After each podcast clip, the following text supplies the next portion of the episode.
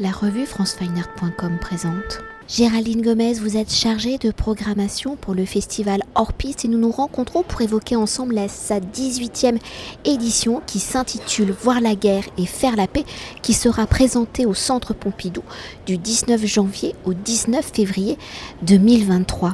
Alors je le rappelle, un festival dédié aux images en mouvement puisant sa thématique dans l'actualité et décryptant celle-ci à travers une exposition, des projections, des temps de parole, des performances et des spectacles. La 18e édition de Orpis questionne les représentations de la guerre, mais également des enjeux de la paix. Dans un monde contemporain où depuis l'invention de la photographie, l'image, l'instantané de l'actualité est omniprésente et rythme nos vies, et si on remonte l'histoire, depuis que l'homme maîtrise les gestes dits plastiques, la représentation de la conquête des territoires, qu'elle soit par un combat contre la nature, sa faune ou l'homme, a toujours existé. Alors des représentations mises en scène par des artistes, des journalistes, des personnalités de l'information ou dès le XXe siècle la photographie pour tous, puis l'arrivée du tout numérique au XXIe siècle, la production de ces images sont maintenant également issues des acteurs de la guerre, des civils, des soldats, des combattants qui occupent les territoires où ces images dites amateurs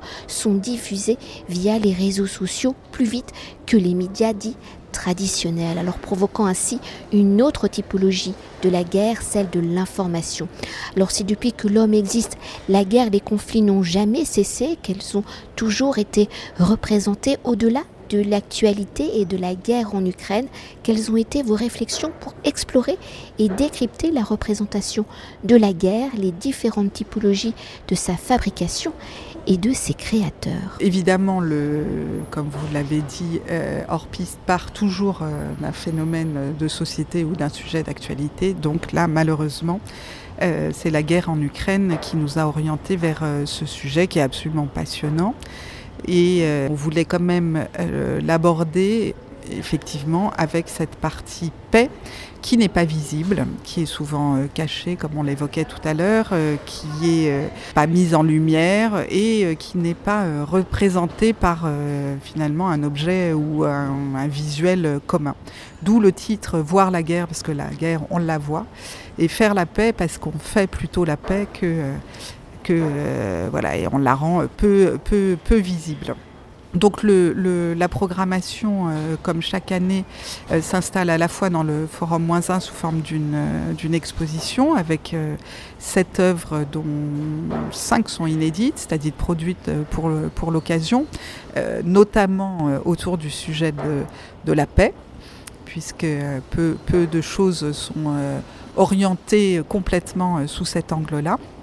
Ensuite, il y a un programme Parole qui est euh, chapeauté, programmé euh, par euh, Pierre Aski, ce journaliste qu'on entend tous les matins sur, euh, sur euh, France Inter. Ça a été passionnant de, de travailler avec lui. Donc c'est un, week-end très condensé euh, autour de ce sujet qui va, alors évidemment, on, aurait pu l'étendre à, plein d'autres sous-catégories, mais en tout cas là, les principales vont être le samedi plutôt orienté autour des guerres à venir, de l'impact des guerres, puisque ça c'est un sujet qui est très émergent, et, guerre et écologie.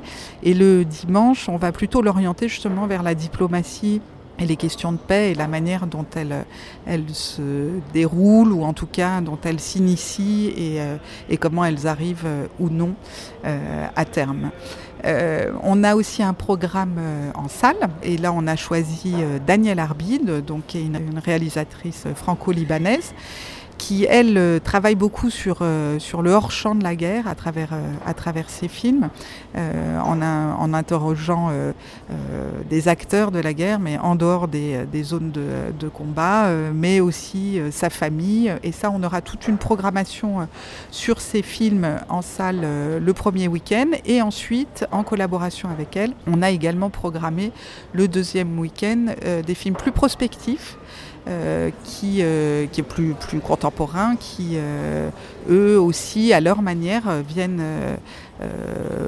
bon, il y, en a, y en a une dizaine, viennent éclairer d'autres angles de la guerre. Donc le, film d'Eleonore Weber sur la manière, une thématique aussi qu'on va aborder à la parole sur les nouvelles technologies et la guerre mais aussi des work in progress sur des guerres qui sont plutôt des, guerres civiles, puisqu'on va faire une séance spéciale autour de l'Iran et, et, du, et, du, Yémen. Voilà. Donc on a essayé, évidemment, l'idée c'était pas d'aborder tous les conflits, euh, on n'en aurait pas eu le, temps et puis c'est pas le, lieu euh, de le faire. On n'est pas un institut euh, d'histoire ni de géopolitique, mais c'était plutôt de tirer des fils pour essayer de réfléchir la guerre et la paix de manière, j'allais dire, presque plus conceptuelle, ou en tout cas de, la parcourir autrement qu'avec un, un regard plus terre à terre. Et pour entrer au cœur de cette 18e édition de Hors-Piste, la représentation de la guerre se faisant principalement hein, par la création d'images pour décrypter peut-être le premier flux des images, celles réalisées par les acteurs de la guerre, donc je le rappelle, hein, les civils, les soldats, et celles réalisées par les professionnels de l'information, les photographes, les euh, photojournalistes, les journalistes, pour construire votre programmation et pour explorer les différents visages de la guerre, ces représentations, l'impact sur la population les regarde. Comment avez-vous abordé les différentes typologies euh, d'images produites pour construire la matière du festival des débats dans la consultation des images, dans leur masse? Avez-vous essayé de classifier ces typologies d'images, celles de nature, documentaire, journalistique, de propagande, les fabriquer, les fausses, les amateurs, les professionnels, celles qui alimentent la haine, la guerre, celles qui donnent une perspective de paix? Et comment la réalité, la vérité des images, mais aussi leur détournement, ont-ils nourri vos réflexions? Dans l'exposition, justement, hein, euh, parce qu'il faut quand même revenir à l'identité première d'Orpis, qui est euh, évidemment euh, le, sujet d'actualité, parce qu'il y en a toujours beaucoup d'actualité, c'est toujours un sujet qui est quand même largement lié à l'image. Et malheureusement, Heureusement, euh, sur certains aspects, la guerre en Ukraine, euh, euh, on va le voir avec l'œuvre d'Emeric Luisset, est alors un tournant majeur dans la représentation de, la guerre, mais qui a déjà débuté pendant le printemps arabe. Mais voilà, le travail d'Emeric Luisset vient souligner ce tournant qui est assez important, c'est-à-dire que, comme vous le disiez, la représentation de la guerre maintenant, via les réseaux sociaux, via la démocratisation évidemment de la photographie et de la vidéo, hein, parce qu'on parle des deux, on parle de la photo et de la vidéo, de l'image en mouvement. Elle s'est euh, déversée sur, euh, sur euh, les réseaux dès la première occupation des soldats russes en, en, Ukraine, et donc il y a eu cette déferlante qui a effectivement, d'une certaine manière, réinterrogé un peu le métier de photoreporter de guerre. Donc Emmerich, qui est entre les deux, à la fois qui va sur les conflits, mais euh, qui est aussi par ailleurs euh, un artiste, propose dans, dans, son travail de reparcourir depuis le début euh, de... Ça sera le 23 février, les un an de la guerre, donc juste après la fermeture d'Orpis, mais propose de reparcourir tous les, à la fois les photos et à la fois les vidéos qui ont été iconiques, repris par les grands journaux télévisés et par la presse et pour se rendre compte effectivement que ce n'est jamais pour l'instant des photos euh, prises par des photoreporters, mais plutôt des images prises par les amateurs. Donc il part de ce constat-là en se disant mais finalement euh, comment on peut retravailler cette idée de euh, photoreportage de guerre pour éviter de ramener d'autres images de guerre à des images de guerre qui sont déjà qui occupent déjà les réseaux sociaux. Et donc c'est assez intéressant son installation parce qu'à la fois il reparcourt voilà toutes ces images euh, d'amateurs euh, qui ont été pris soit par des combattants, soit par des civils ukrainiens ou russes hein, d'ailleurs, pour euh, mettre en lumière cette. c'est une documentation, c'est pas des gens qui ont l'espoir de devenir des grands photographes, c'est vraiment un témoignage. Et à côté de ça, il montre un travail qu'il a fait lui là-bas, où justement il voulait pas rajouter une couche d'image de guerre, mais il a pris, euh, c'est un très beau travail, euh, où il a pris des, combattants, je crois qu'il y en a plus d'une centaine, de dos. Il les a pris de face aussi, mais on les verra jamais de face tant que le conflit ne sera pas terminé. Donc euh, en zone de conflit, hein, il les a pris sur place, et à côté, il leur avait demandé de donner leurs espoirs pour voilà, ce qui allait se passer après. Évidemment, à 98%, il parle de paix. Donc ça rentrait vraiment en adéquation avec notre proposition de manière générale. Bon, ce qui semble un peu évident, hein, je pense que personne n'a envie de continuer la guerre quand on y est, mais en même temps, voilà, c'est un, mot qui est repris à peu près euh, dans toutes les, trois questions qu'Emeric leur pose. Et donc ça vient euh, euh, d'une certaine manière répondre à qu'est-ce que pourrait être du post-photojournalisme. lui, c'est d'être quand même sur le conflit, mais de proposer, j'allais dire, un, pas de côté par rapport à ces combattants, tout en leur rendant hommage et, en leur donnant euh, la parole en fait sur euh, la manière dont ils envisagent ce qu'ils sont en train de vivre et l'avenir. On a une autre œuvre euh, aussi sur la guerre en Ukraine qui est celle de Oriane Siantar Olive, qui est elle aussi photoreporter de guerre et par ailleurs plasticienne. Et elle a fait le même constat, elle est partie euh, en Ukraine et en revenant, euh, elle n'avait euh, pas, elle non plus, envie de rajouter de l'image de guerre, elle avait envie de travailler finalement sur ce qu'on appelle le hors-champ hein, de la guerre. Et donc elle a proposé, elle c'est plus une, dimension participative, donc un compte Instagram qui s'appelle Stuck in Here, donc coincé là.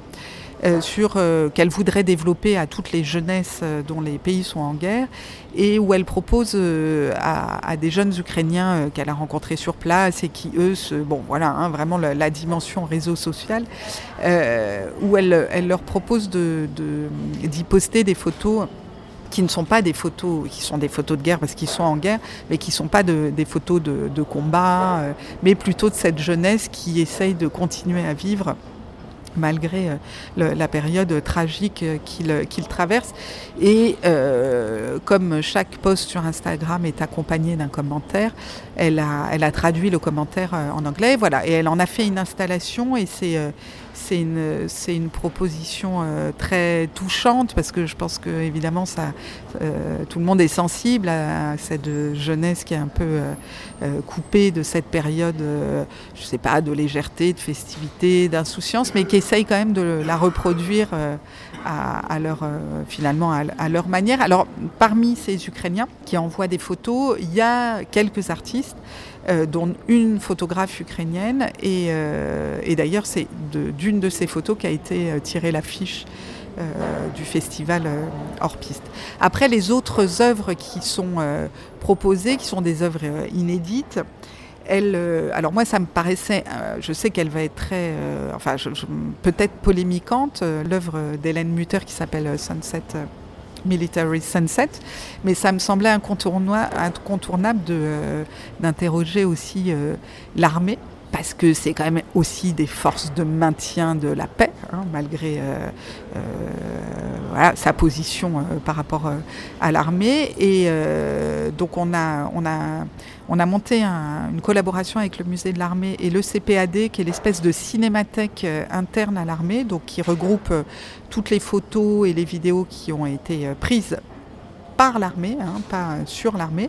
Alors évidemment, il y a toute une partie qui est secret défense, mais il y a toute une autre partie auquel euh, on peut avoir accès. donc Hélène Mutter a, décidé de, prendre, je crois qu'elle a pris 300 clichés de cette photo un peu d'épinal de euh, voilà d'un coucher de soleil avec parfois un char, parfois simplement un, soldat suréquipé qui est comme ça en ombre chinoise euh, sur euh, voilà sur euh, l'évocation du cocher de soleil. Évidemment pour tout le monde il est plutôt celui de la tranquillité de la paix. Donc il y a comme ça un, aller-retour qui est, enfin, qui est presque choquant même hein, d'avoir choisi ces images-là. Et face à ces images, on, met des casques de boules, même l'installation est assez, euh, intéressante. Et on écoute, euh, voilà, alors elle disait une forêt de casques. Et on écoute euh, des, gens de l'armée, qui sont d'ailleurs, certains d'entre eux sont encore en place. Et c'est comme une, sorte de, confession de leur part. Hein, sont évidemment anonymes et ils viennent parler justement de leur vision de la guerre et de la paix. Et, je, trouve que c'est une œuvre assez courageuse. Et d'ailleurs, il y a, bon, alors il y a, certains, témoignages qui, qui sont un peu un peu choquants et puis d'autres qui sont très émouvants. Enfin, ça, dure une heure et demie, donc on a le temps de passer euh, par, différents états, mais en tout cas c'est euh, une œuvre qui est instructive sur euh, la, manière dont, ces, forces armées pensent la paix notamment. Donc ça, c'est un peu avec François Fontaine et Witness, donc cette œuvre qu'il a réalisée en 2019 chez lui, il s'est pas du tout déplacé, c'est pas du tout un photographe de, guerre, mais ça l'intriguait beaucoup euh, la manière dont les, différents registres de guerre pouvaient être euh, représentés. Et donc il a shooté son, écran qui diffusait différents supports. Euh, donc ça pouvait être une œuvre de fiction, une œuvre, un JT, un reportage, un documentaire, mais aussi du jeu vidéo. Et, et, en fait, il y a 14 photos, nous on n'en a pris que deux et comment justement la frontière de la représentation de la guerre euh, pouvait, euh, on le voit notamment dans les jeux vidéo, hein, être tellement réaliste que finalement on n'arrive plus à, à distinguer euh, la, fausse et la vraie image. D'ailleurs, il, parle de son travail en disant que c'est un, fake reportage. Les trois dernières œuvres font un pas de côté, mais comme le fait toujours euh. Donc il y a celle de Thibaut Brunet qui s'appelle Minecraft Explorer. alors, il a l'habitude de faire des explorations euh, scientifiques virtuelles dans Minecraft. alors pour ceux qui ne connaissent pas, c'est un jeu vidéo en ligne où on peut créer son monde de toutes pièces. Et lui, euh, alors c'est plutôt euh, de l'ordre du jeu vidéo, mais lui, il l'a détourné pour en faire euh, finalement des terres d'expérimentation. Donc là, il me racontait quand il m'a parlé de ce projet, au début qu'on pensait absolument pas pour l'exposition, de d'expérimentation avec des scientifiques sur des, poules. On dépose une poule, donc c'est un, monde qui vit en accéléré hein, par rapport à nous, c'est-à-dire une heure, c'est 24 heures. Euh, mais par contre, euh, qui suit euh, le, lever, le coucher du, soleil, etc. Et en l'entendant parler de ça, je, je lui ai dit, mais finalement, est-ce qu'on ne pourrait pas explorer des tentatives de paix dans ce, dans ce monde vierge? Parce que c'est vraiment un monde vierge avant qu'on y installe des poules, des êtres humains, euh, des fleurs. Il a son, il a son propre monde, hein. il y a vraiment une intelligence artificielle derrière. Et donc voilà, il est parti euh, faire euh, trois explorations scientifiques avec trois scientifiques très différentes les unes des autres pour poser ces questions de qu'est-ce qu'un ennemi, qu'est-ce qu'est la fraternité et qu'est-ce qu'est la frontière. L'autre œuvre, si je peux continuer, euh, c'est celle donc de Arnaud de Zoteux et euh, Celsian Langlois, qui est peut-être l'œuvre finalement la plus euh, la moins littérale, bon avec Minecraft, mais, finalement qui pose le plus de questions. donc ils ont participé à un jeu grandeur nature qui sont donc ces jeux euh, qui sont préparés pendant un an et dans lesquels après on va se battre. Euh, donc là, c'est issu, de Conan le barbare, donc euh, une BD des, années 60. Donc c'est voilà différentes peuplades avec leur propre langage, avec c'est des mondes assez complexes qui passent leur vie pendant ces deux trois jours à se battre, mais aussi beaucoup à négocier des paix. Et ça, ça m'intéressait beaucoup euh, parce que celle-ci en disait qu'il y avait, euh, que c'était vraiment proportionnel. Euh, enfin, il y avait autant de moments de guerre que de moments de fraternité et de paix. Et son installation va se concentrer autour de ces moments de négociation. Alors c'est une œuvre très atypique, très singulière, faut réussir à rentrer dedans. Mais évidemment, je l'ai trouvée très intéressante sur cette question qui est assez absurde, c'est-à-dire pourquoi on a besoin de constamment rejouer la guerre, même en temps euh, de paix, euh, en la fictionnant euh, dans un jeu. Bon, évidemment, ça questionne nos enfants qui souvent jouent à la guerre, que ce soit des garçons ou des filles d'ailleurs, mais souvent plus des garçons, mais ça c'est plus sociétal.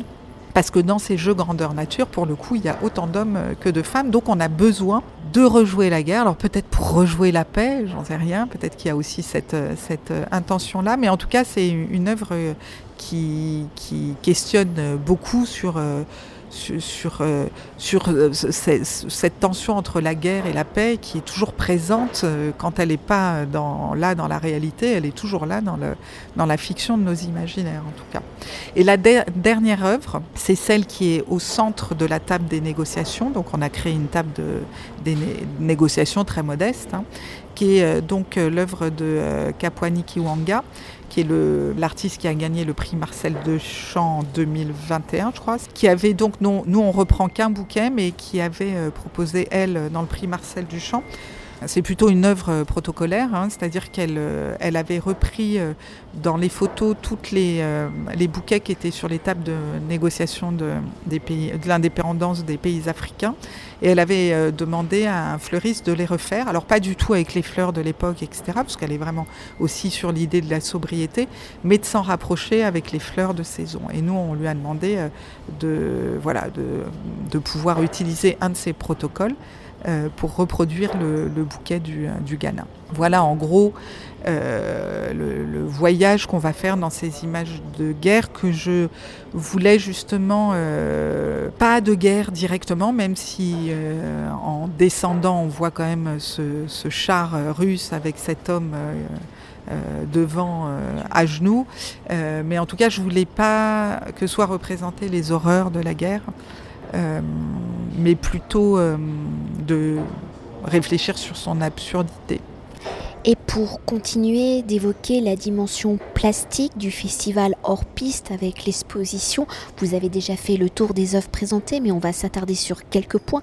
Les artistes produisant, créant des œuvres par le détournement des images récoltées ou par la relecture et la mise en scène de leurs propres images, à travers la notion de guerre, comment les artistes appréhendent-ils, explorent-ils justement cette matière commune de l'histoire, de son écriture au présent, à leur manière et par leur vision singulière du monde, comment les artistes apportent-ils de nouvelles lectures au mécanisme de la guerre et dans cette façon d'éplucher, de stratifier l'actualité, peut-on parler d'une forme d'archéologie au présent?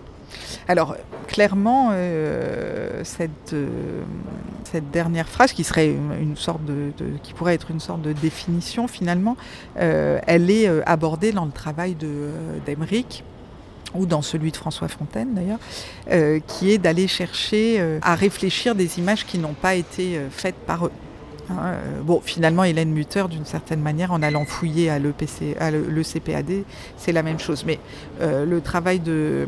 D'ailleurs, euh, Oriane aussi, c'est marrant parce que si on prend le travail d'Emeric, d'Oriane et, de François Fontaine, c'est vrai qu'ils ont été finalement cartographier la guerre avec des images qui ne sont pas faites par par eux directement sur le terrain, à part euh, le travail d'Emeric sur les, euh, combattants pris, euh, de dos. Mais je pense que c'est aussi peut-être une, manière de, de une certaine forme de sobriété de, leur part, hein, quand ils disent qu'ils ne voulaient pas rajouter de la photo de guerre à de la photo de guerre.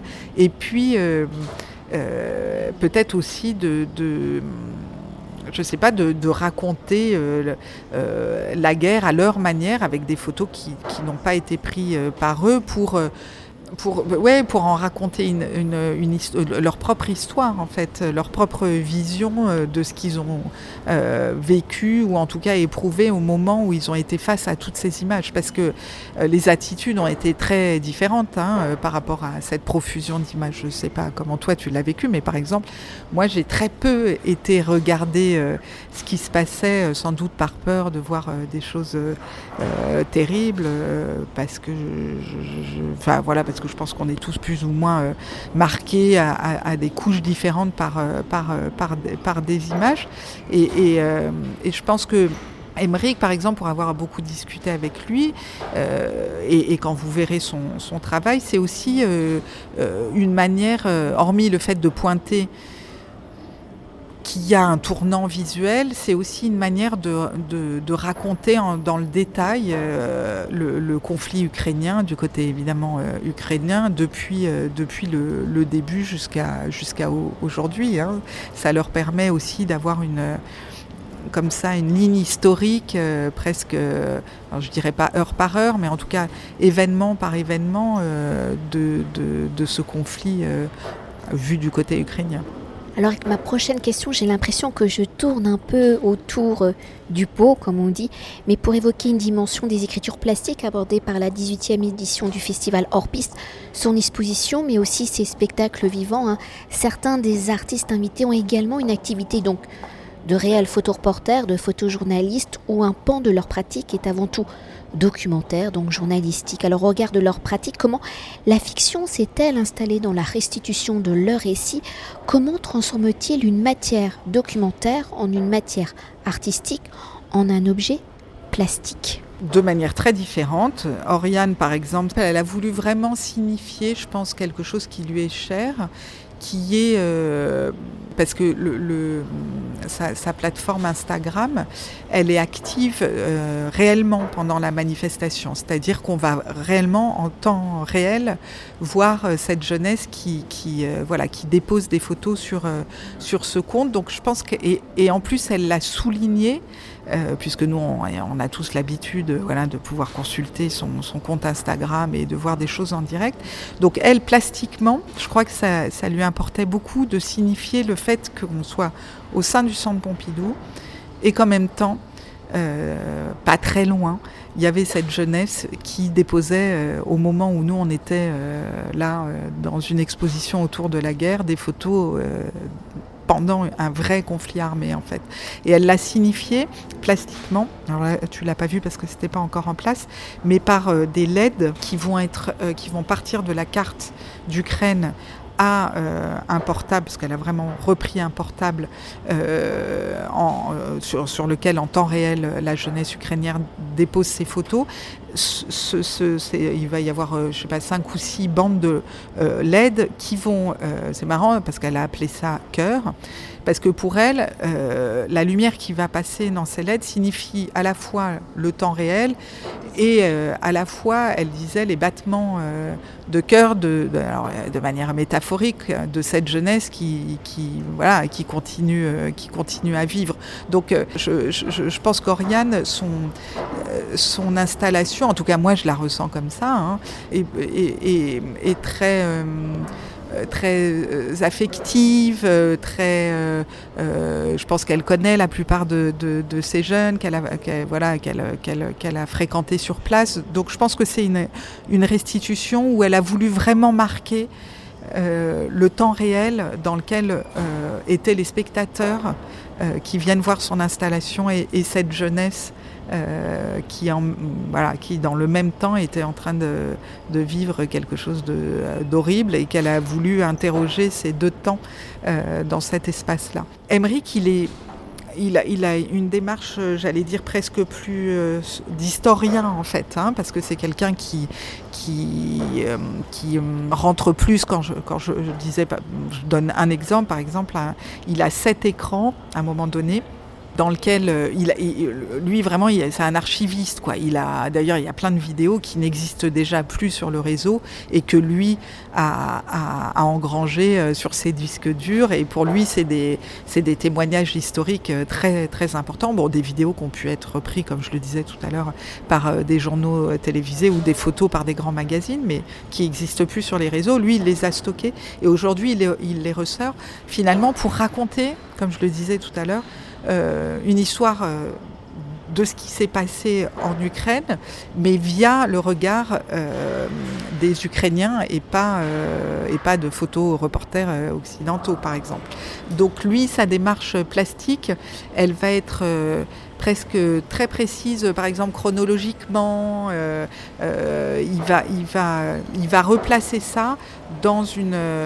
Dans, si on reprend le temps d'Oriane qui a un temps réel, lui, il va replacer ça dans un temps qui est plus historique.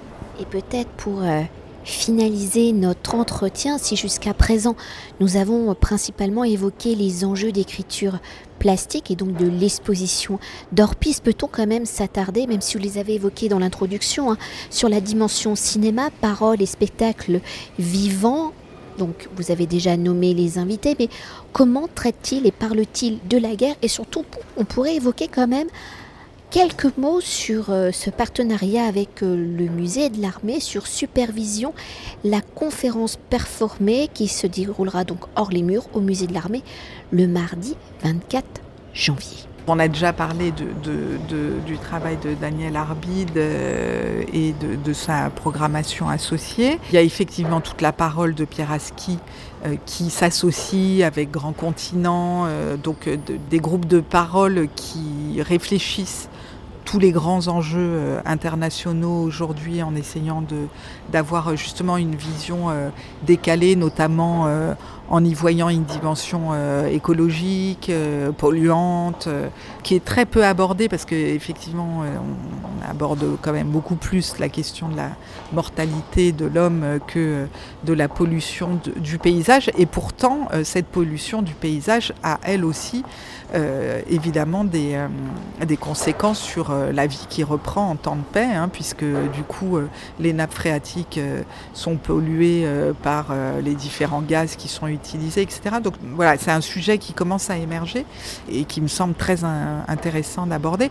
Il y a un concert de Raga Pop qui est un groupe ukrainien euh, de femmes, hein, trois Ukrainiennes, qui sont réfugiées euh, en France depuis, euh, depuis six mois. Donc c'est un groupe voilà, qui tourne pas mal, à la fois pour la qualité de, de ce qu'elles proposent, mais aussi pour rendre compte du fait que voilà, la, la France...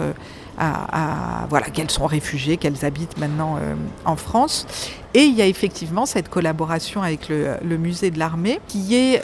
Alors, l'idée, c'était vraiment de valoriser les collections euh, euh, photographiques, notamment euh, ce qu'on appelle la guerre vue d'en haut, c'est-à-dire toutes les les photos qui ont été prises d'abord par les avions euh, en 14-18, parce que ça a commencé très tôt, et qui maintenant sont prises par les satellites. Et d'ailleurs, reprises euh, satellites, donc euh, totalement avec des, photos qui, ont, qui sont des photos anonymes. Enfin, je veux dire, il n'y a pas un point de vue particulier, et qui sont reprises par les artistes et retravaillées derrière, etc. Donc, c'est une conférence performée parce que il y a à la fois voilà, un parcours dans ces nouvelles acquisitions, photographiques, qui sont donc des photographies euh, contemporaines. Et s'y ajoute, alors je ne vais pas trop pouvoir en parler parce que c'est vraiment une œuvre de commande aussi, où se rajoute de la danse. Donc c'est euh, pareil, courageux. Et à la fois, euh, je, trouve que ça, s'entend très bien parce que ces paysages comme ça, vus de, de haut, qui parfois d'ailleurs peuvent paraître très beaux, alors que c'est des paysages qui sont euh, déchiquetés, déchirés par...